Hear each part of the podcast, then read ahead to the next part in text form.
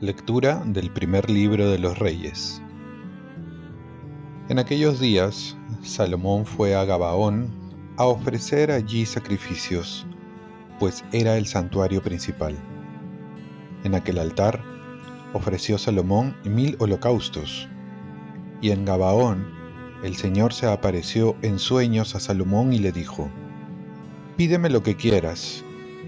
Respondió Salomón, Tú le hiciste una gran promesa a tu siervo, mi padre David, porque caminó en tu presencia con lealtad, justicia y rectitud de corazón. Y le has cumplido esa gran promesa dándole un hijo que se siente en su trono. Es lo que sucede hoy. Pues bien, Señor, Dios mío, tú has hecho que tu siervo suceda a David, mi padre en el trono, aunque yo soy un muchacho y no sé por dónde empezar o terminar.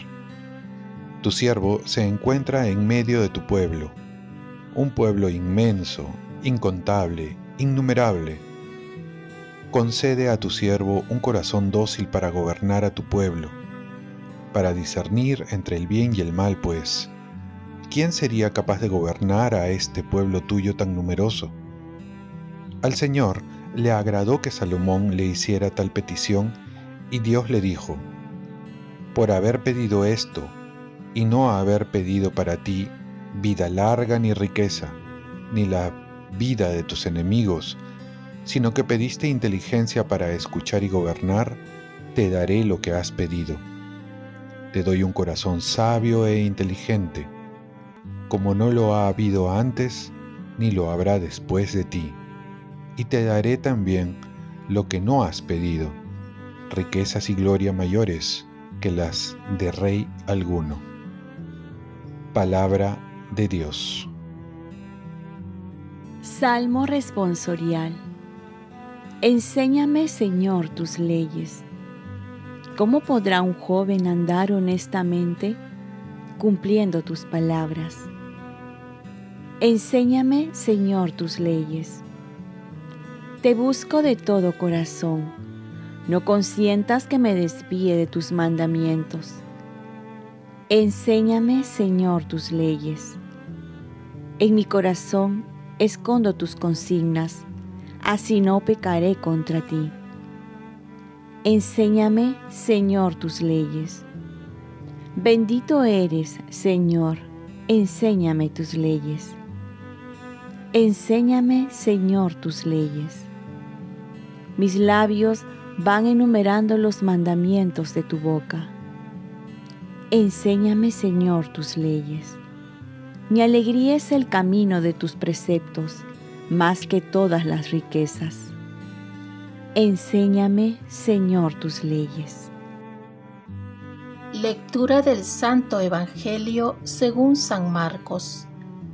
En aquel tiempo, los apóstoles volvieron a reunirse con Jesús y le contaron todo lo que habían hecho y enseñado.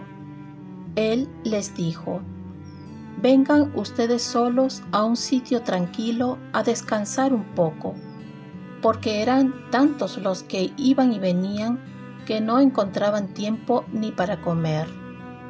Se fueron solos en la barca a un sitio tranquilo y apartado Muchos los vieron marcharse y los reconocieron.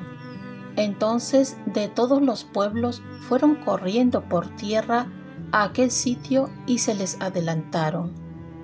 Al desembarcar, Jesús vio una multitud y sintió compasión de ellos, porque andaban como ovejas sin pastor, y se puso a enseñarles muchas cosas. Palabra del Señor. Paz y bien, descansar más que distraernos para seguir el camino. Al final del Evangelio se nos dice, Jesús vio una multitud y sintió compasión de ellos, porque andaban como ovejas sin pastor. Esto hace alusión a nuestra realidad, estar en un lugar sin saber para qué estamos, ir de un sitio a otro sin saber a dónde, desorientados, sin rumbo, sin saber qué es lo que uno quiere. Como dice el dicho, ¿dónde va Vicente? ¿Dónde va la gente? Jesús entonces se pone en señales y dichosos los que se dejan enseñar, pues encontrarán un sentido en sus vidas. Saber darse un tiempo para descansar es necesario. En un mundo tan agitado, donde el tiempo siempre está encima nuestro, las correteaderas de un sitio a otro, la vorágine de actividades que realizamos nos hace olvidarnos de descansar, o mejor dicho, de saber descansar. ¿Dónde descansamos? Generalmente lo hacemos frente a las pantallas, pero en realidad una cosa es descansar y otra es distraerse.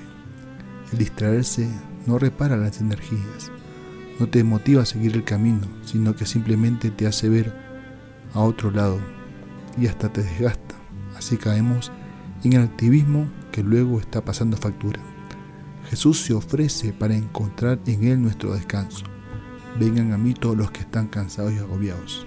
Esto es lo que hacían sus discípulos con Jesús, estar con Él, a solas.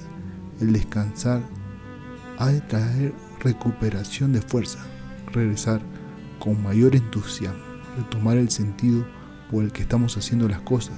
Y esto lo encontramos en Jesús, cuando depositamos en Él nuestras cargas, cuando en la oración encontramos el motivo para seguir adelante. Y cuando nos retiramos a encontrarnos con Jesús, también nos encontramos con nosotros mismos. Oremos, Virgen María, ayúdame a saber descansar en Jesucristo y así recuperar mis energías para seguir adelante. Ofrezcamos nuestro día. Dios Padre nuestro, yo te ofrezco toda mi jornada en unión con el corazón de tu Hijo Jesucristo, que siga ofreciéndose a ti en la Eucaristía para la salvación del mundo. Que el Espíritu Santo sea mi guía y mi fuerza en este día para ser testigo de tu amor con María, la Madre del Señor y de la Iglesia, te pido por las intenciones del Papa. Con San José Obrero te encomiendo mi trabajo y mis actividades de hoy, para que se haga en mí tu voluntad. Y la bendición de Dios Todopoderoso, Padre, Hijo y Espíritu Santo, descienda sobre ti. Cuenta con mis oraciones que yo cuento con las tuyas y que tengas un santo día.